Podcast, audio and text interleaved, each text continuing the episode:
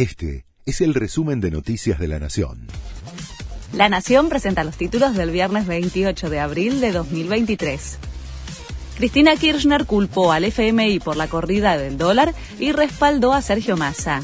La vicepresidenta responsabilizó al fondo y la prohibición de utilizar reservas para intervenir en el mercado cambiario por la inestabilidad de las últimas semanas. Además, volvió a rechazar una candidatura. Yo ya di todo, dijo frente a la militancia que insistía con Cristina presidente. El gobierno oficializó el calendario electoral para autoridades nacionales. Se publicó el decreto en el boletín oficial. Las pasos se llevarán a cabo el 13 de agosto y las elecciones generales el 22 de octubre. De haber segunda vuelta, será el 19 de noviembre. Los comerciantes advierten que habrá menos productos por la volatilidad cambiaria. La Cámara Argentina de Comercio alertó que si la situación del dólar no logra controlarse, podría impactar en menores productos disponibles para el público.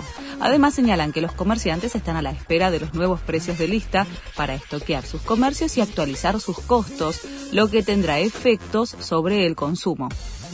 Uruguay aprobó la reforma previsional la ley que aumenta la edad jubilatoria a 65 años también incrementa los beneficios a familias que incluyan hijos con discapacidad, permite a las personas jubiladas mantener un empleo y dispone de un suplemento solidario para los saberes más bajos, entre otros puntos.